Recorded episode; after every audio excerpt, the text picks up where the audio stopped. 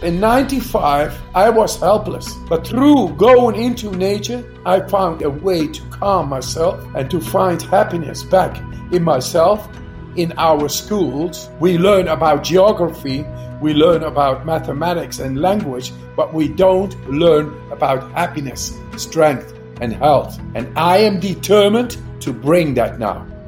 I do not fear to die, I do fear not to live. I live every day fully.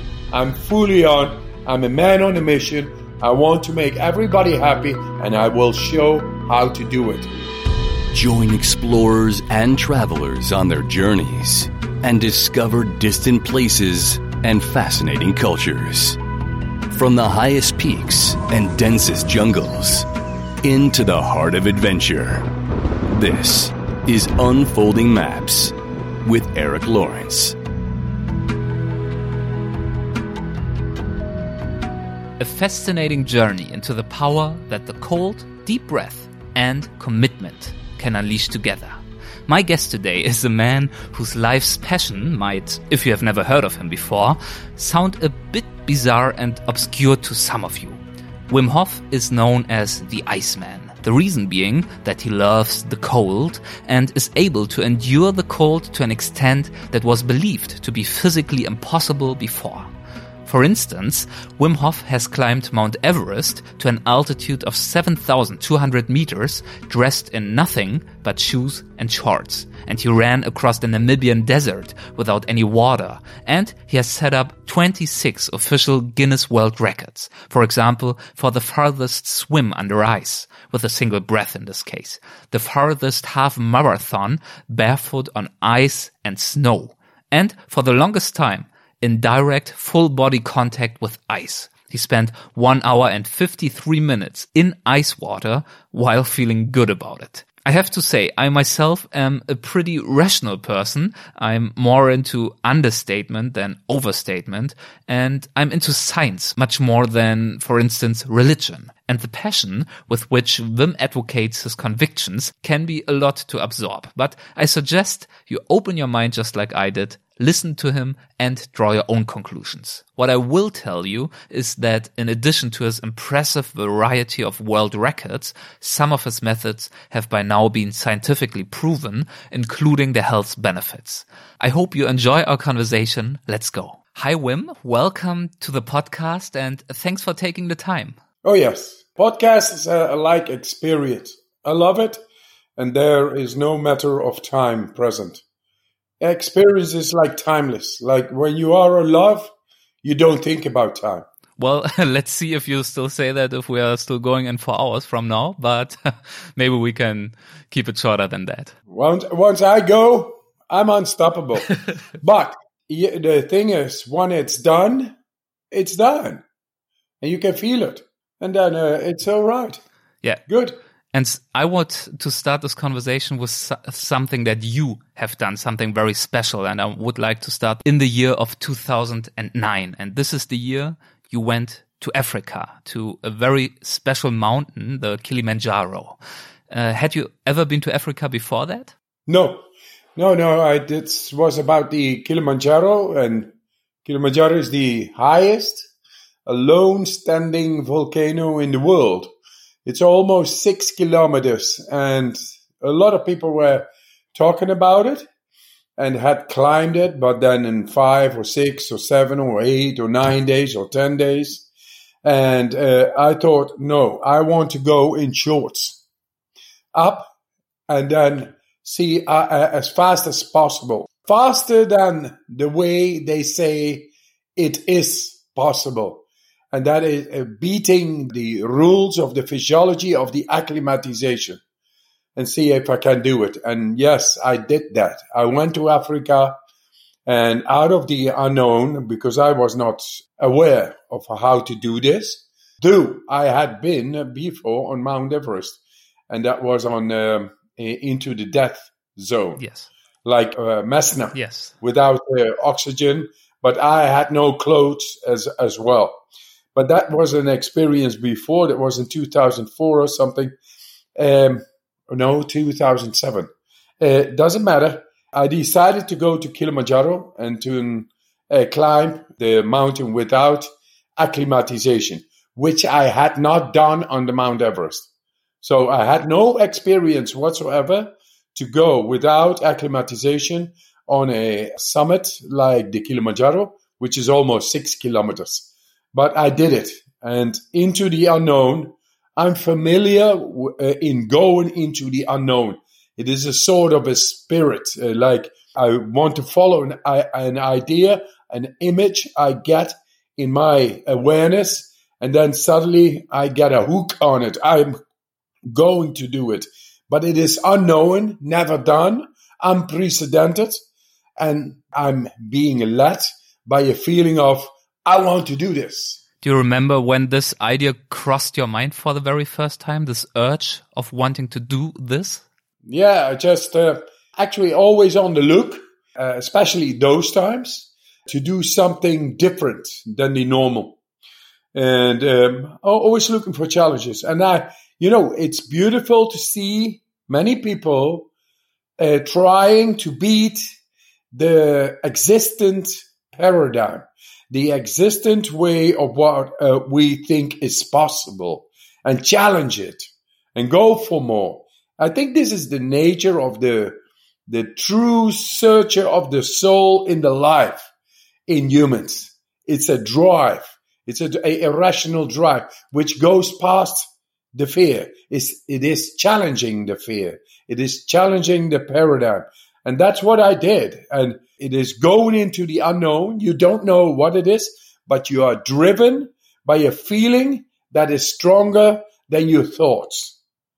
And, and that was uh, 2000, uh, just a couple of months before I actually uh, did it.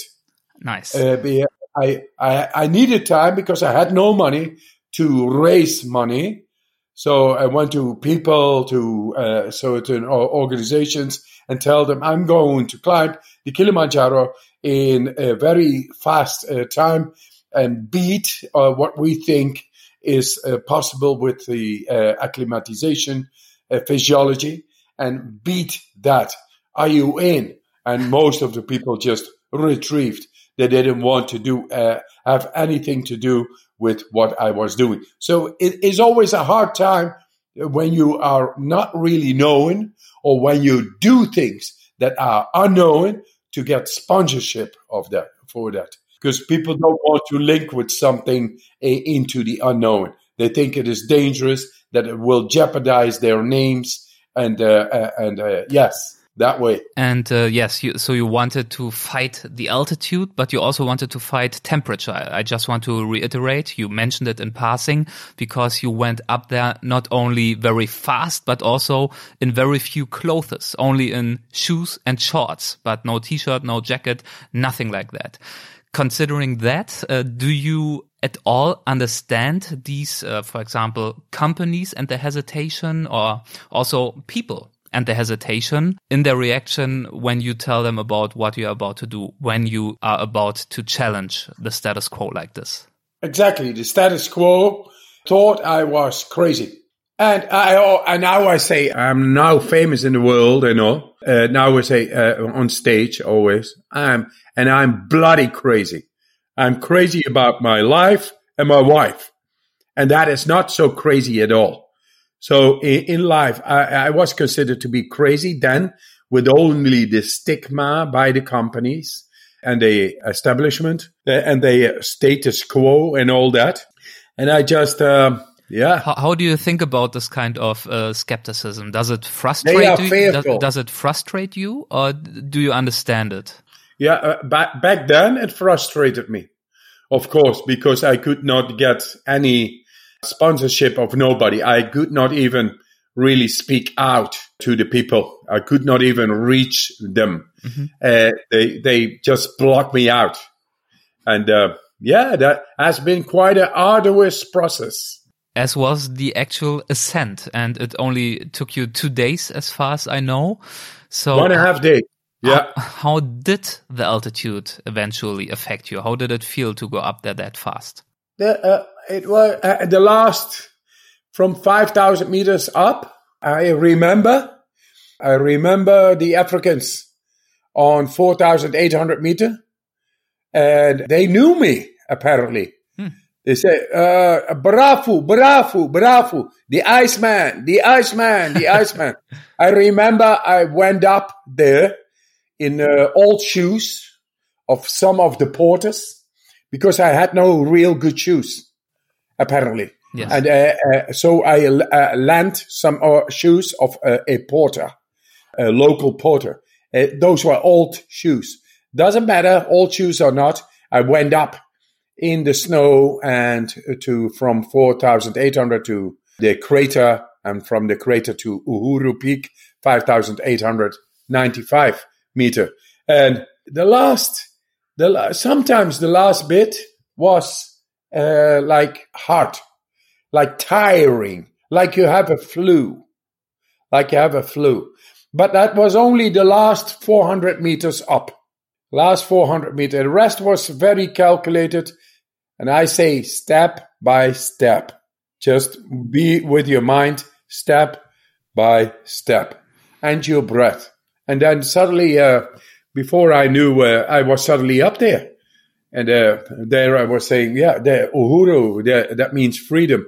Here I am. Now I want to go home. Goodbye. so I went down again. So, how did it feel for you to reach the summit? Reaching the summit, suddenly it was there. Yes. I can see myself now on the summit, like approaching the summit. And I thought, oh, just these plates there, like some planks uh, nailed there. And that was the summit. Oh, is this the summit? That doesn't Okay. sound like a big magic moment. No, no, not really. It was the time to go down. And uh, that it was. And then you begin to realize what you did. That uh, while you go up, you are in, uh, in the step by step, step by step, step by step. It sounds like a mantra. And that mantra makes you be in the moment, not in, in, in your thoughts, but in your body, in your step by step. And that is good because when your mind is in the moment, it is not interfering with the adaptation, with deep adaptation to the environmental stress. And that is what I've learned. And uh, from there, just going up and uh, to the top. And uh, uh, uh, surprisingly, it was easier than I thought. Uh, so f- uh, thought from the beginning. So there I was on top. I said something, and we went down. And we will, of course, get into how it was possible for you to do that and what the explanation is, because the ordinary way to consider this whole adventure is that it probably is not possible, or at least is very dangerous. So we will get into it. But first, before doing that, I'd like to take a step even further back uh, to your school time. If I would have talked to one of your school friends, Wim, around the time that you finished school, and I would have asked them, what do you think will Wim Hof do in the future? What will become of him? What do you think they would have answered? That Wim Hof needs to. Um, he's a wild guy, and he needs to uh, uh, sort of uh, find himself, find himself, cool down, and uh, settle. In which way were you a wild guy? Yeah, I was quite a wild guy. Yes, strong, not not not over strong. You know, a, a body of seventy kilos. How strong is that? But I was actually very strong for the weight I had, and that it was because I, I, I trained a lot. I trained in all kinds of uh, sport disciplines and was very um, flexible as well. I did hundred push-ups easy and uh, think uh, yeah they, things like that uh, made me very in my body and my mind was kind of yeah searching uh, soul searching restless looking for more looking more for more depth and that i found very soon after uh, moving from where i i stopped my study I be, became a dropout of school when i was 17 say October, and then I went to uh, uh, Amsterdam. Uh, there, I found a squat a squat place is where you do not really pay rent. You just occupy a house which is uh, empty. And then you pay the gas and the electricity to the municipality. You stay in that squatting. They do that in Berlin as well. Yes. And, uh, you know, all, all these big places. What so, did you intend to do in Amsterdam when you moved there? Why did you move there? I moved there because for me, that was the place of liberty, the place of free thinking. And uh, I loved it. I, I, think the best of my time I spent in my life uh, when everything was difficult and uh, uh, uh, stereotype from where I came from, from my family, then going into school. And uh, that didn't give me the real expression of life and uh, understanding and expressing myself through music, poetry, painting, debating, philosophizing, uh, doing sports and yoga and all things when yoga was completely unknown is when I did it. And that I did in the eight years I was in the squatting place. And it was great, a, great time. So uh, I had a great time. I met a lot of people I could learn of poets, uh, free thinkers, um, uh, painters, just a nice atmosphere because we lived with 100 people in a big uh, former orphanage and uh, everybody had uh, didn't pay rent. they paid for the gas and the electricity and we maintained the building and it was like a free thinking dome and I could sing in the hallways loud and with the echoes and and debate and philosophize. We had great dinners all together. It's very nice. It's not individualistic like in society. In society, everybody closes his door and what happens behind the door, it's a family and that, and that's the way we live. And then we go to school and we protocol in, in, in that squatting place. Everybody was thinking freely, uh, different. They knew they were, say, the uh, Uh, the outcast of society, rebellious of society, not wanting to be so stereotypical. And that brings a complete new way of energy thinking. I, I, I loved that feeling to be there. And I think when I am in Berlin, for example, because Berlin came from the west and the east and the and the wall, and then it broke, it's still unsettled the consciousness over there. And I like that consciousness. My now partner has been eight years in, in uh, Berlin, uh, working. Uh, she's from Australia and uh, uh, working in hospitality over there. And she brought me to Berlin and she opened my eyes to Berlin. I think Berlin is a great place. Uh, I like to hear that because I am from Berlin originally, so ah. it's it's a very nice place in that sense. Yes, and the consciousness is not rigid; it's not completely settled yet. I can notice that it is more like the Amsterdam of uh, uh, uh of uh, 25, 30 years ago. It's still open, and uh, I like that. I like that. I like that a lot. And so, you, and you found that when you were 17 moving to Amsterdam and I think yes. also something else, something significant happened in your life when you were 17. Oh yes. Uh, this is where I, for the first time, came in contact with uh, uh, ice water, cold water. How did that happen?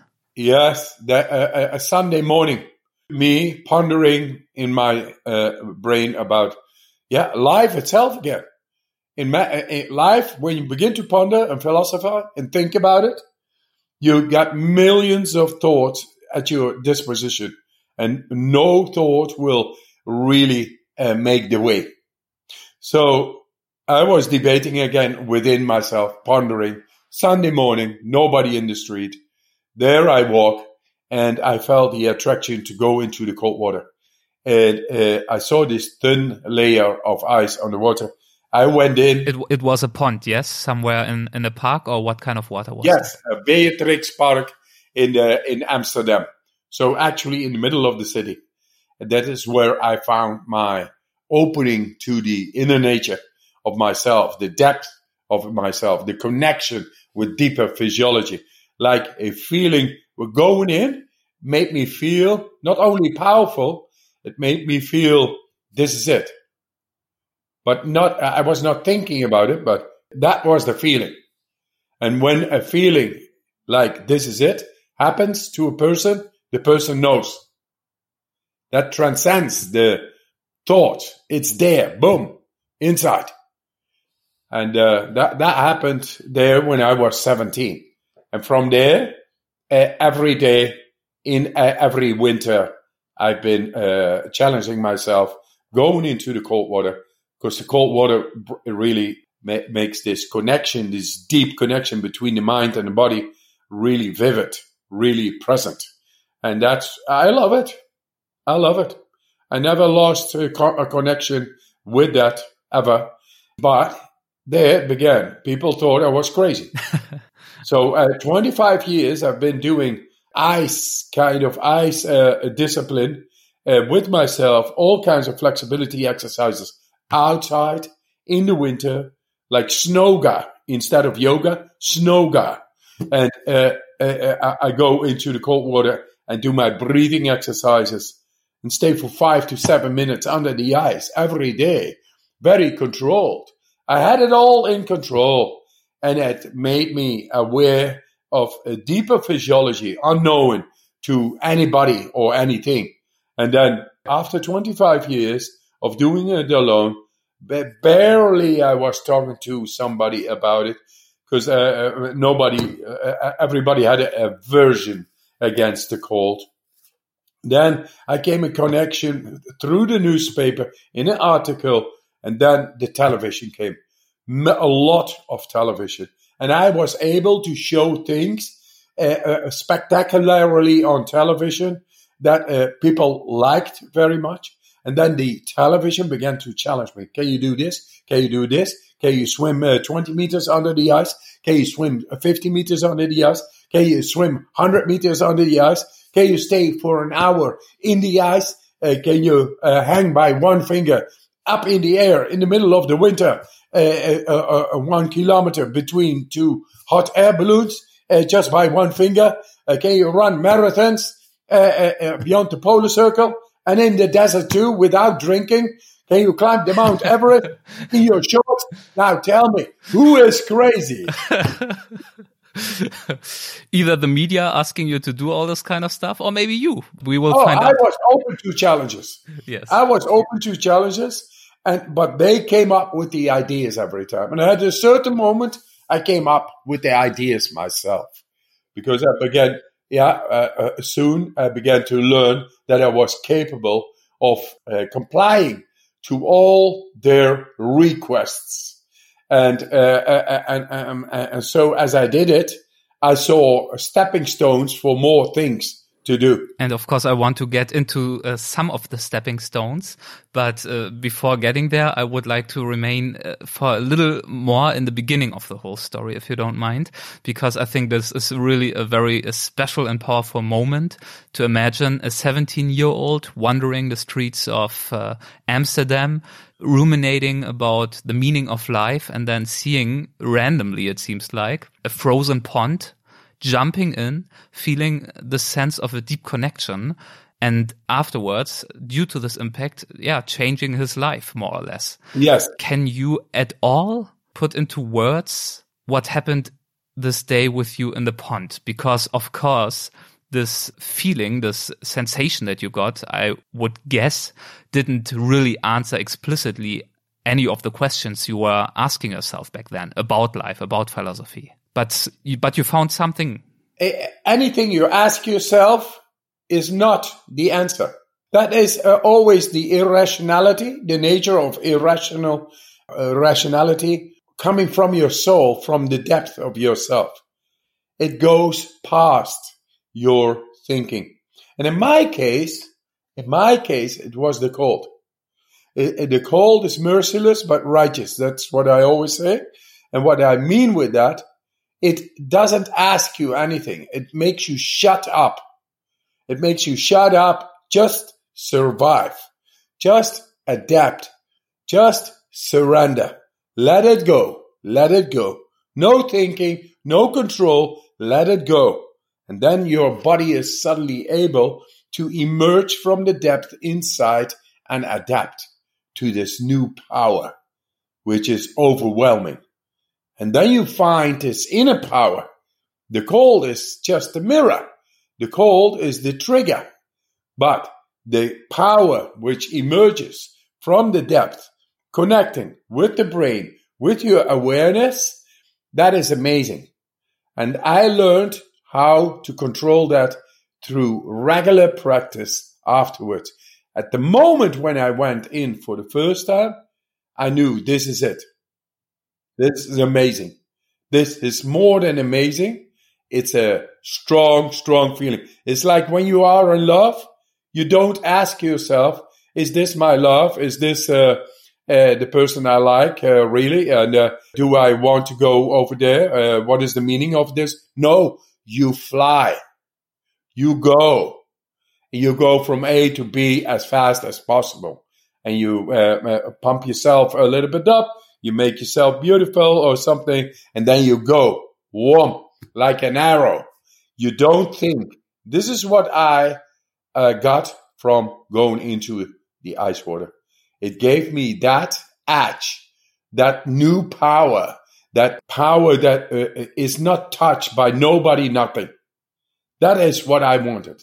I always call the cold a noble force because it brought me back into my innocence. It brought me back in something clean, something transparent, something non-corruptible. That is a feeling. And that, that feeling stayed all day like a rush in my. That's what I always say to people: get uh, be high uh, on your own supply. We have all these hormones. When we become unattached to our depth, emerging to our awareness, they can call it Zen or Satori or enlightenment, etc. There are no thoughts. It's coming from the depth and then it reaches the your awareness and you are just there with the meaning of life uh, fully fulfilled. It's there. It's uh, it's neurology. And that neurology touched me that day. Yeah you got a first a taste of that that day and it led to a life dedicated in some sense to this transformative power of the cold. Yes. but as you have also already mentioned you kept it largely to yourself for quite a while. Until I believe, yeah, until the yeah TV uh, channels showed up. But I think also the year of uh, 1995 was pretty impactful in this oh, sense. And my question is if you would mind talking about that year and what sure. happened. Then. My wife jumped from eight stories down. That is the mo- mother of my four children. And the way she became to commit herself to this suicide, that was uh, also a year, year's trajectory of depression, becoming manic depressed, and again, getting pills, getting medicines, getting treatment, getting uh, injections, biologicals or whatever. And uh, it only got worse. The whole psychiatry did not know how to handle that. And I also was incapable. I was helpless. I was doing my things, you know, my, my disciplines and all. But she and I had four children with her.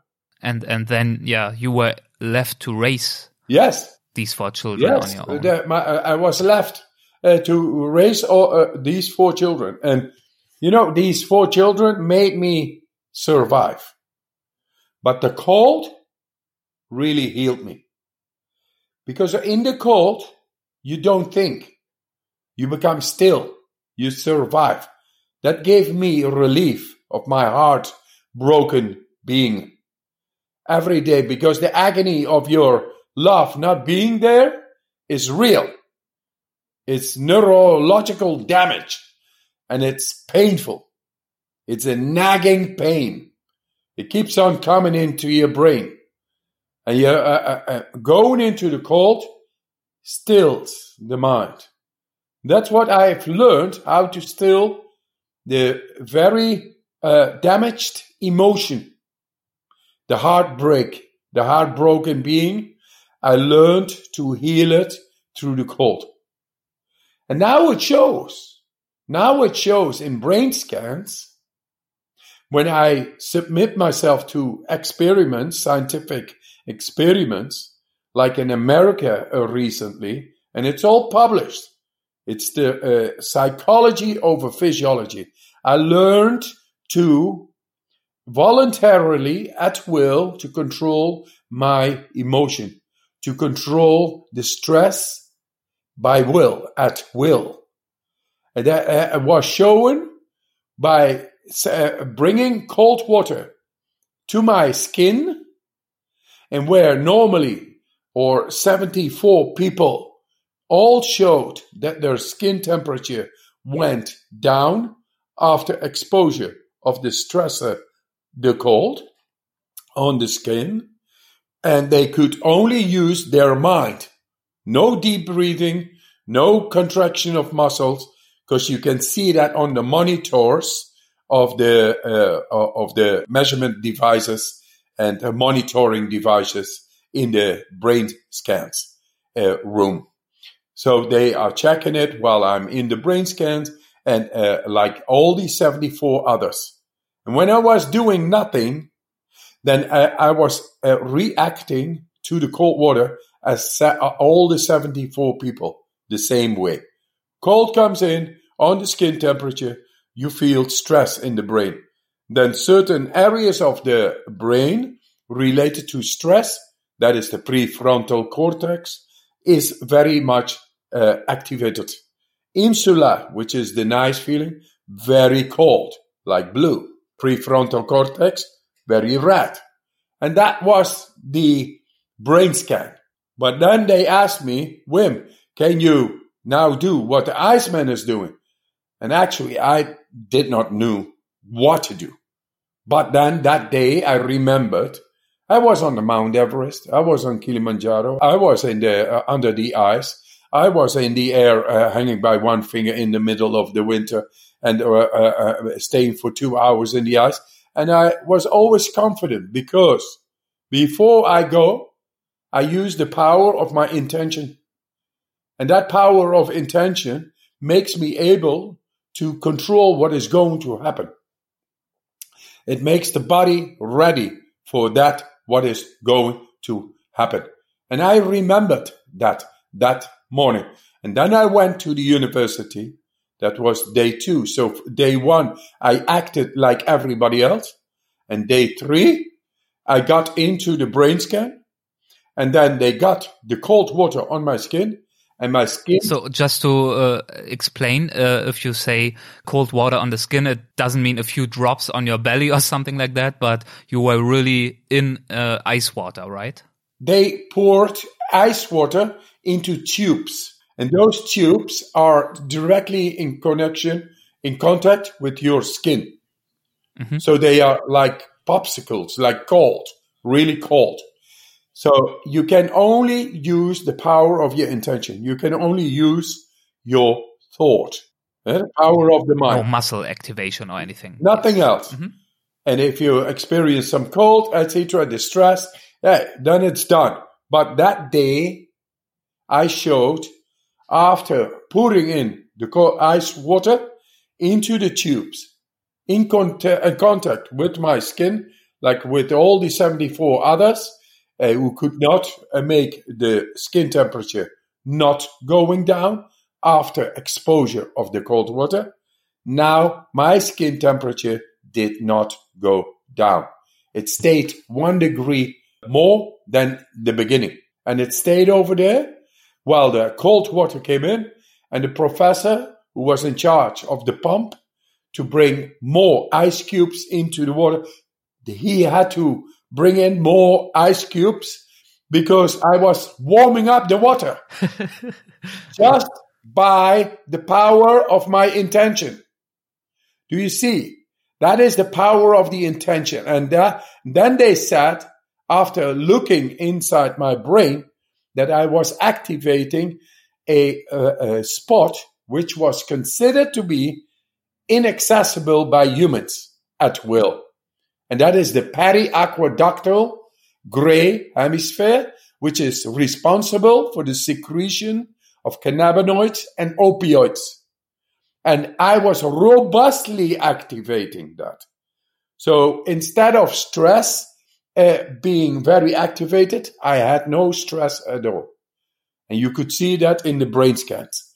And my insula was very active, and my uh, periaqueductal, or the most primitive part of the brain, was highly robustly activated. And then they said after in the study, this is a transformational technique that will change mental health care. And they said that uh, we found the compelling evidence of the key components of the autonomous processes in the brain. Autonomous means outside of the will. Now we found the key components of the autonomous processes in the brain related to mood regulation.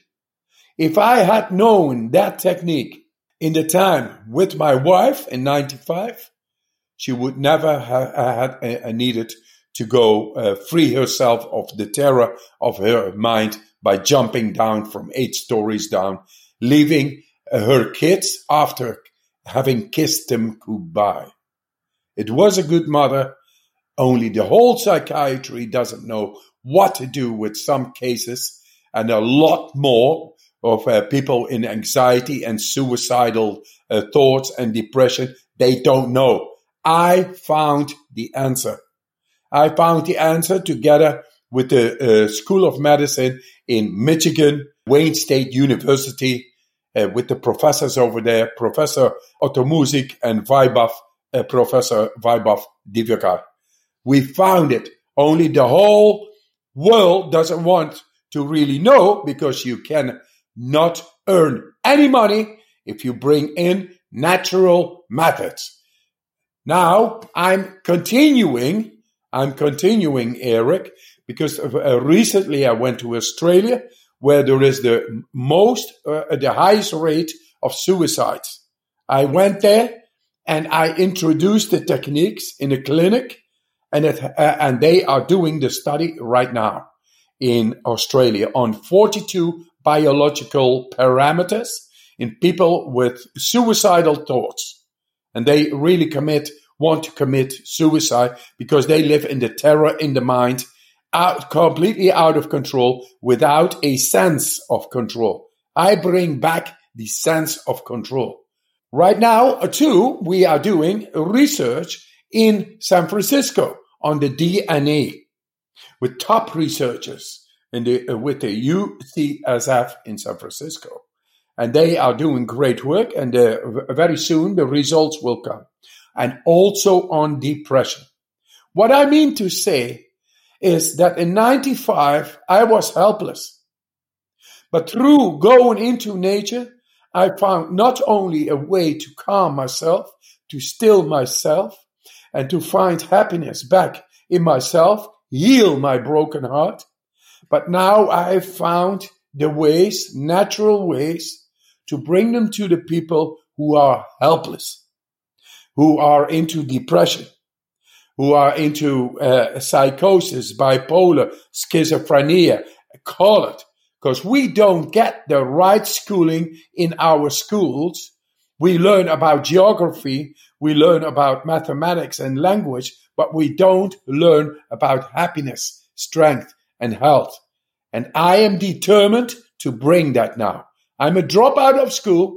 I teach doctors and professors all over the world. That's, that's my story.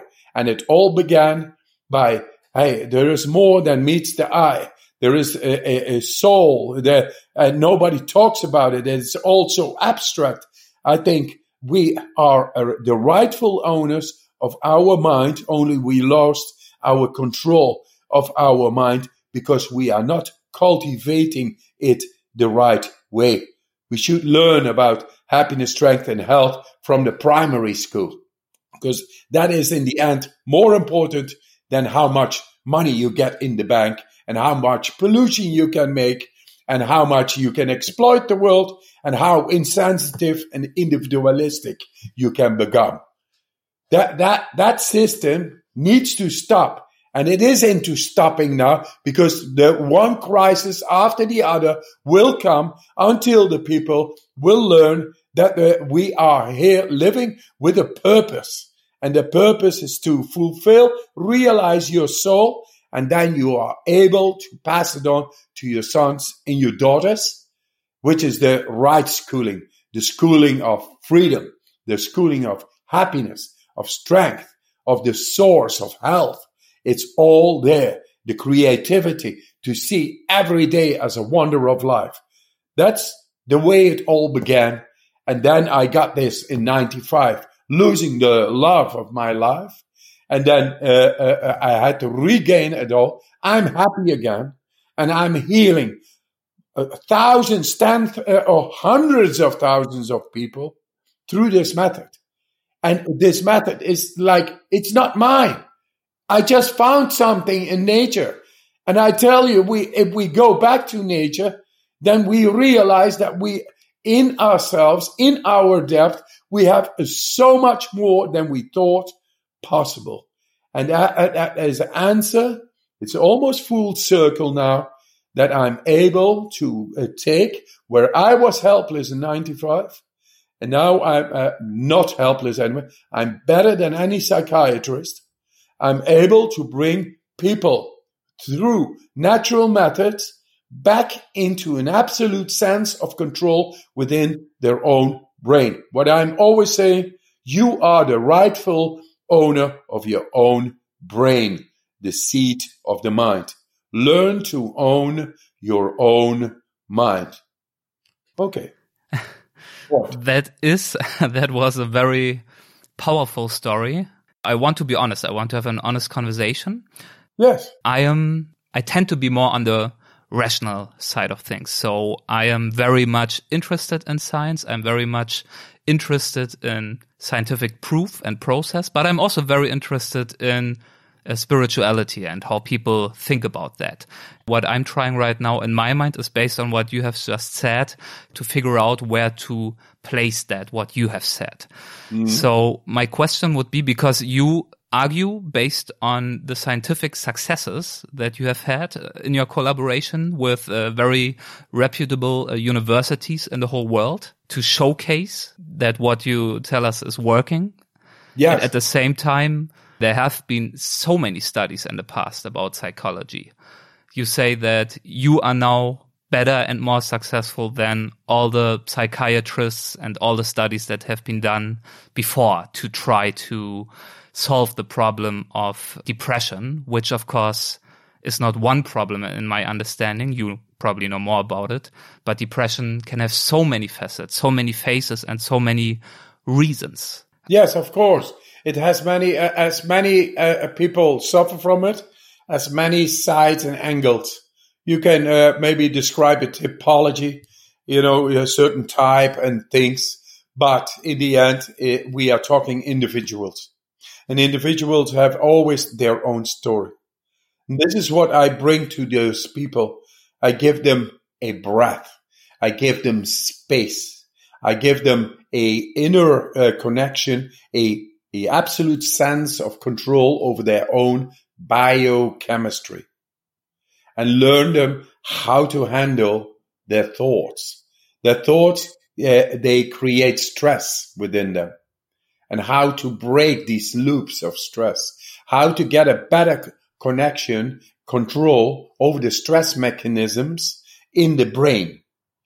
And Would that, that mean that uh, similar results potentially could be achieved through other kinds of meditation? Yes, this is what they. This is why they compared the results uh, of the brain scans of uh, what I've shown, uh, together with uh, people who are doing four hours of mindfulness for years. If you do these breathing techniques, then within ten minutes you you go deeper than people who exercise four hours a day uh, for years. So it, eh, the, the thing is, when you go into the cold, when you go into these deep breathing, hypoxic state, alkaline states, and spike so much into the adrenal axis, you go really into the depth of the depth of the brain. And where's the problem with the uh, uh, depressions and mood and emotions? It's inside the depth of our brain. If we cannot really get into that depth of our brain, how are we then able to regulate it? That is then becoming a random process or a process which needs medicines and pills, but they work very not unprecise. They make people dull. Uh, they are not uh, uh, um, taking away the cause because the cause is mostly uh, psychosomatically, like uh, from uh, trauma, from deep inhibitions, from deep fears, maybe from an accident, PTSD, a, a lot of causes. But in the end, it is the emotion. And when you get with pills, they just suppress something chemically. What I give people is a, a tool, a tool to open up them, themselves to the depth of their emotion, of their hypothalamus, of their hippocampus, of the amygdala, of the periaqueductal gray hemisphere. Those are words, but those uh, are situated in the depth of the brain. See, uh, there are the emotions. There is even the soul, the epiphysis, the seed of the soul. And spirituality, uh, I say, uh, fuck spirituality. Fuck, and uh, fuck science. Let it, it's, we are talking about life.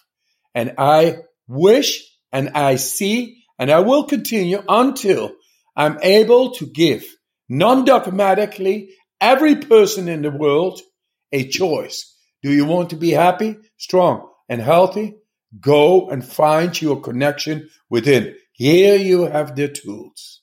And those tools I will keep on verifying with scientific comparative studies uh, to show that there is no speculation about it that we are able not only to go into the depth, the deepest part of the brain, but with that we show if we are able to go into the deepest part of the brain consciously, then where else can we not go?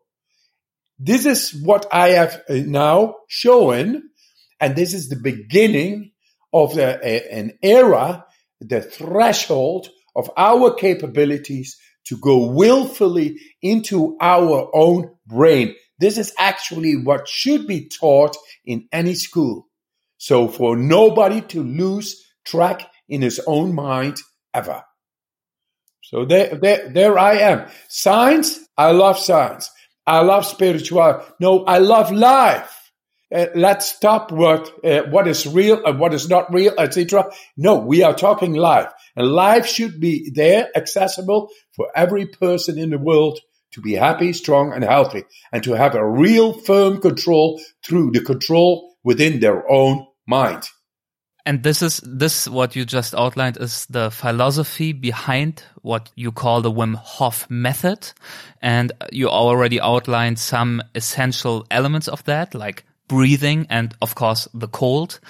Could you explain a little bit further how to learn this and who can learn it if it is not everyone? Yes, uh, this is very accessible for anyone in, the, in for any person, any physiology. We are all having the same vascular system. We all have a heart. We all have a core body temperature. We have a, a, a brain. We are all likely uh, uh, more, more or less the same with organs and uh, and all that. So we made a method that is accessible and very effective and beyond speculation, scientifically proven to be very effective to go into the depth of our bodies, say within a half hour. And it is so easy. It, or maybe it's, it is simple. Sometimes it can be not easy because of old blockages or fears or old trauma, which needs cleansing. You need to take this away. This is like psychosomatically. So now we made this method and I've shown in studies after instructing persons who did not know anything about the method within four days to be able to master this method and to receive an injection of a bacteria, which normally in a scientific experiment, uh, thousands of people have become sick after the injection of the bacteria for three to six hours. This is a controlled experiment, experimental uh, model. It's with the injection of endotoxins, right? Yes. And, but the people I trained within four days were able to resist the influence of the bacteria on the immune system because they had found through breathing techniques and through uh, the right mindset, just be with the breath, follow the breath, go deep, follow the instructions a little, and then you will be able to connect with the immune system and uh, effectively activate the immune system in a depth unknown in science.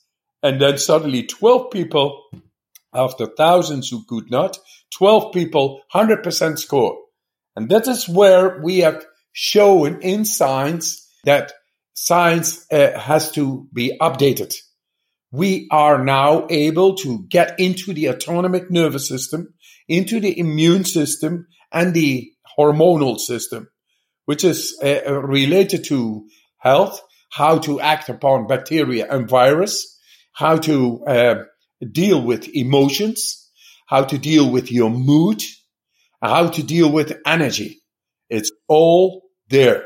This is what we have shown and anybody can do it. And uh, if you want to learn it, just go on our website. We have a free app. It's a free app and uh, the app is really elaborated. I mean, it's worked out through professionals. We pay every month 10,000 uh, uh, euros or something, I heard, uh, to get it out because we think everybody has the right to, to learn about a method that is for free and that's very effective and uh, uh, and accessible for everybody and scientifically endorsed. There you got it. Okay. So and the method is the deep breathing, as you have just said, but also the cold. Of course, the cold is an essential part of it, right?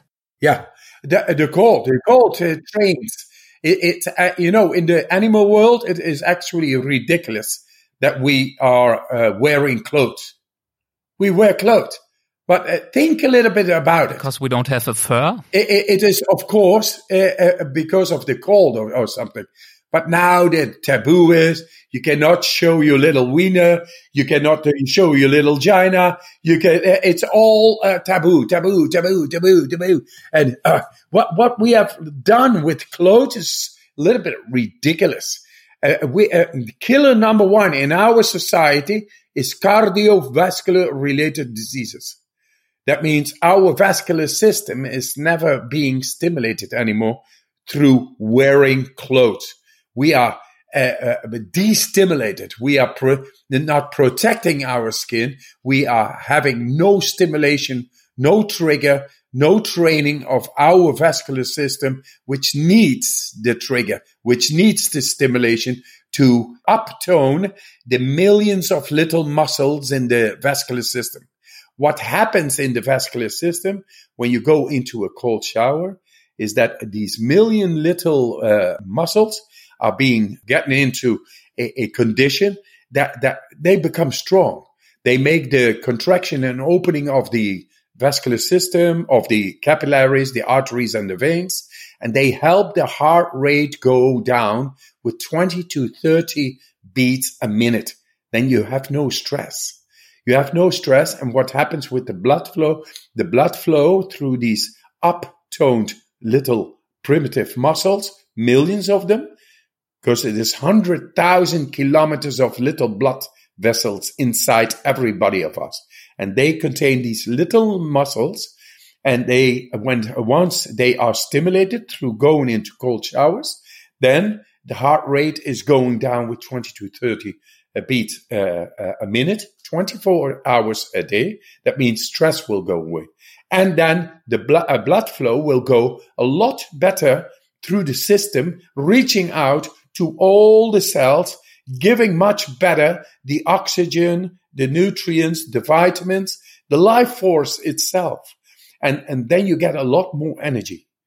And uh, uh so it is. So we uh, show that through gradual cold exposure, because I don't say shockingly go into ice water and all that. No, begin with 30 seconds cold shower and then lengthen it to two minutes. That's enough.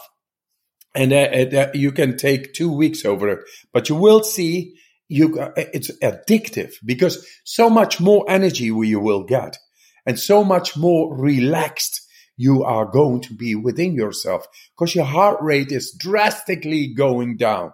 It's amazing what it does. Just a cold shower. It's training the transportation system within us. In each and every one of us, a hundred thousand kilometers. That means it is everywhere. And we are uh, through the uh, uh, wearing clothes all the time. And when it's hot, we do the air conditioning. We never stimulate our own vascular system anymore. It has become weak. And who has to pay for that? That's our heart. It's beating too much, too many uh, times. And then uh, cortisol gets too many. When, when the heart rate goes up, then the secretion of uh, glucose and uh, cortisol comes in the, in the body.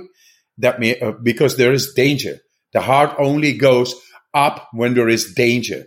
Now we live in continuous danger because the heart rate is too much up because our vascular system, these little muscles are not stimulated. They are weak. That is a danger. And that's why we have the cardiovascular related diseases as killer number one. It kills more than any war. And it's happening all the time. And now we come up, and you know, in Germany, Pfarrer Kneipp, a long time yes. ago, he was working with the cold and uh, compressors and uh, and the heat and things with temperature. He was right. He was right. I take it a step beyond. I take also the breathing. I take the breathing and show it through science that suddenly we are able to connect deeply within us uh, the way nature meant it to be. That is to have the power willfully against uh, uh, disease against depressions, to be in control over our mood, to be uh, strong in our energy, and uh, serve our families because we understand what the purpose of life is. It is to live fully. What does it mean for you to live fully today? What does happiness mean to you personally? I like this uh, podcast very much. And then uh, this is very good. Thank you for that. And then, uh, I, yeah, I love, uh, I love my wife and I love my little kid and my dog and the goldfish. And I see, I saw the sun this morning with the golden sun, especially in the, in the Netherlands when, you know, like in Germany up there in the north with a lot of clouds and uh, the whole winter. Then when the spring is coming, it's like diamonds are being thrown. Uh, uh, much better than diamonds. The beautiful sun is coming and with the sun, it is touching the earth, and you feel that the, uh, the uh, uh, earth is beginning to become alive. All the liquids of the trees go up and in, and the and the flowers starting. It's bursting life. That is fully alive. Every uh, every time in the tropics, you don't see that as much as here in the say in the in, in the northern regions. The spring is so beautiful it's amazing. It's amazing what what is happening, and I, I, I can't. It's a feeling. It transcends words. It's a feeling, and that feeling makes me go into uh, into the garden and just to be one with it all. Do you ever have the feeling that you would like to go back for a few moments, or a few minutes, or hours, or days to this uh, communal building that you lived in in Amsterdam when you, you when you were young? Yes, I see what you mean. But uh, now I'm creating this with millions of people. And uh, uh, uh, uh, it is a commune. And people understand now that this, uh, that we are free thinkers and we should stop the nonsense. We are like consciously against that what is exploiting the planet, ongoing, keep on uh, uh in his uh, staggering ignorance, uh, polluting the planet, sodomizing the planet, uh, uh, and individualizing the people. Where is the happiness? Where's the strength? Where's the health? All that needs to be now on the getting on the forefront, and people like yourself show that we have a deeper nature. And when it gets out, it makes a person beautiful. And every person in the world is beautiful if he comes from the heart. This is what I've seen in, in all the retreats I do. And I have an academy, an academy where I teach people to become instructors. I thought they have to learn about the science and this and protocols. And at a certain moment in the master's course, I said, drop it all. Just talk from your heart. And then, uh, then you see how beautiful every person is. Yeah, I, I, asked the Amsterdam question because uh, actually, yeah, it seemed to me just in this moment when I asked it that you have indeed recreated a community much larger, of course, now consisting of many of the elements that you appreciated so much in this place in Amsterdam all these years ago. Yes, absolutely. Absolutely. And uh, I think it is also time.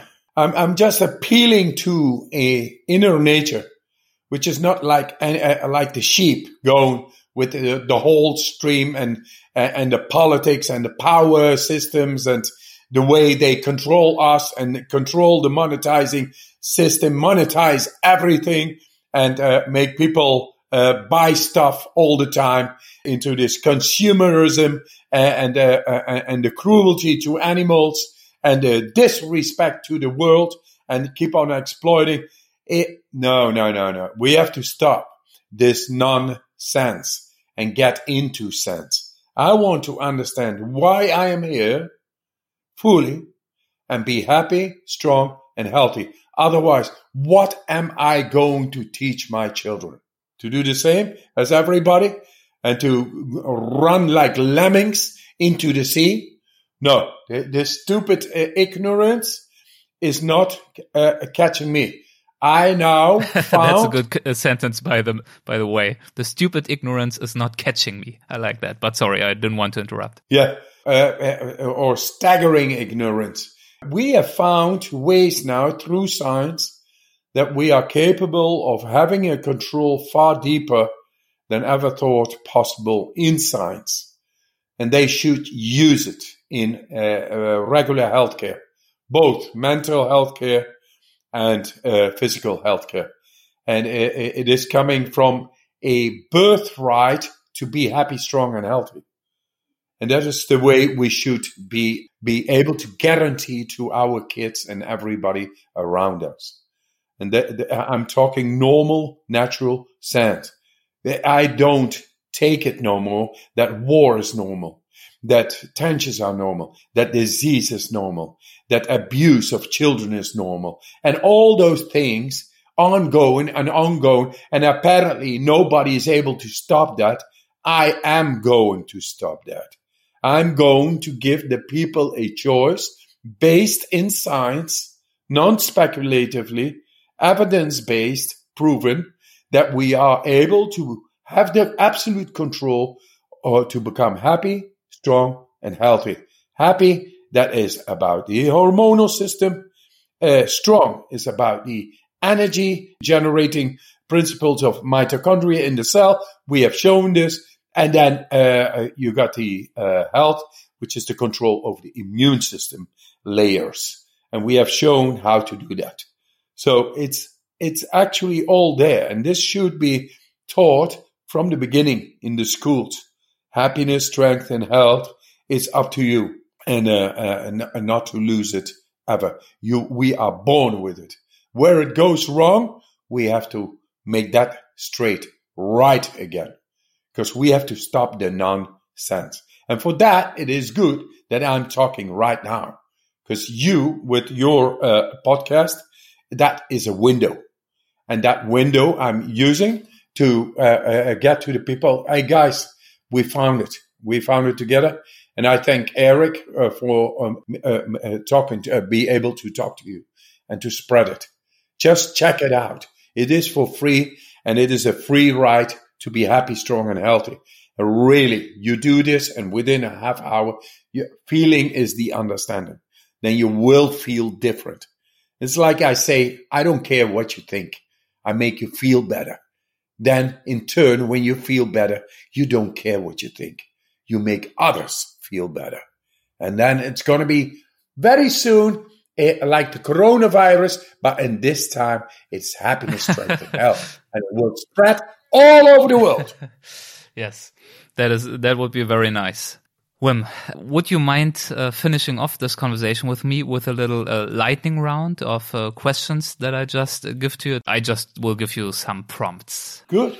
Yes. Something that makes me hopeful is hopeful. Oh, that uh, it really is happening. The paradigm shift is happening, and I'll uh, uh, I'll keep on going, scratching, making the burst in the big walls and, and I'll, I'll, keep on very soon. It will break open and a tsunami of happiness will come to you. May I ask you, Wim, just as a break from this lightning round, where do you get this uh, positivity and I would even say extreme ambition from? Do you know where that comes from within you? Because to take the Wim Hof method and really yes. have the ambition and I think, I mean, probably you are confronted with uh, skeptics and critics a lot as well, as with the followers and people who admire what you're doing. I think to go from this method to having the ambition to ending wars and um, disease yes. and so on, for some people will be uh, challenging to absorb. Yes, uh, of course. For all those who could not realize, manifest their feeling of freedom, good people for all those who died because they could not heal themselves. I'm fighting. I'm fighting and I will not cease. I will prevail. I will win. I will make this world a better place. Absolutely. Before I go, the soul is there and it is all based in science. So uh, I will bring a non-dogmatic choice for everybody in the world and uh, uh, I'm I'm not to stop. I uh, don't stop anymore. This is it. I'm in life. I have no fear. What I say, I do not fear to die. I do fear not to live. I live every day fully. I'm fully on. I'm a man on a mission. I want to make everybody happy and I will show how to do it. There is no doubt. My advice number one is Take a cold shower every morning. Two, uh, two minutes. Build it up to two minutes, two, three minutes even. And you feel, will feel great. And then know that you are the alchemist of your own biochemistry within. Deep breathing, deep conscious breathing. And then uh, at last, become happy, strong, and healthy. That is done consciously. It's neurology. You are the owner of your own mind. Take the steer wheel over. It's your own brain. Don't let it be influenced by bullshit. You are the one to steer it in the road of happiness, strength, and health. I find it difficult to. I find it difficult to uh, to bring this to the world after so much evidence I've been uh, showing, and then keep on frustrating why do they not take it up? Why don't they uh, uh, do so much more with the evidence like the autonomic nervous system can be influenced, which was considered to be impossible in medical science for hundreds of years? Now we change the whole of perspective. Why are they not implementing, taking it on? Uh, uh, do they not really want natural methods to be able to do so much more against disease, both mentally and physically. So it's very difficult to succumb to the idea of these people who keep on going into in, in the staggering ignorant establishment. But I keep on going. I have learned to bear uh, being crazy according to all those people for decades and now I see them, those who have always been lamenting and criticizing I see them as stupid. So uh, it's difficult to, sometimes to wait, but I'm exercising patience together with the determination every day as a man on the mission to make the change happen. And the last one, when I think about the future. Uh, when I think about the future, and then I, I tell you, the future is ours. The future is happiness, strength, and health. It's harmony with nature. That's the future. And we are the future. We are going through science. We show that sense, that is time for sense, not for nonsense. It is time for sense. And in this sense, nobody uh, likes war. Nobody likes abuse of children. Nobody likes to exploit the world and, uh, and, uh, and see the burning uh, of our forests and the extermination of all the animals. Nobody really likes it, but everybody thinks he cannot do anything. We are the change and we are the change possibly by go within and I can provide tools. They are not mine. They are from nature and they are scientifically endorsed. So you can make just use of it. So what is the future? It's us. And the future will be with the one who will stay within his belief to make this world a better place. Very nice, Wim. Thank you so much. Thank you so much for your energy and especially, of course, the time that you have given us this evening. Thanks, Eric. You're doing great work. And uh, everybody should know that uh, everybody who's listening, they are also interested. They are also working on the light, on the on the future.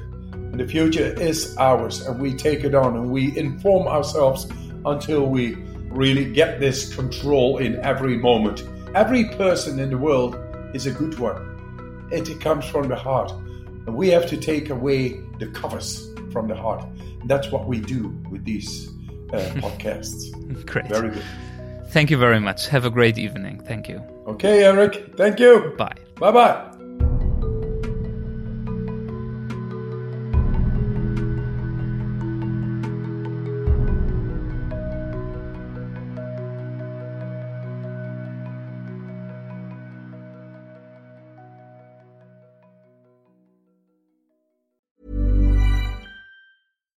Here's a cool fact a crocodile can't stick out its tongue. Another cool fact you can get short term health insurance for a month or just under a year in some states. United Healthcare short term insurance plans are designed for people who are between jobs, coming off their parents' plan, or turning a side hustle into a full time gig. Underwritten by Golden Rule Insurance Company, they offer flexible, budget friendly coverage with access to a nationwide network of doctors and hospitals. Get more cool facts about United Healthcare short term plans at uh1.com.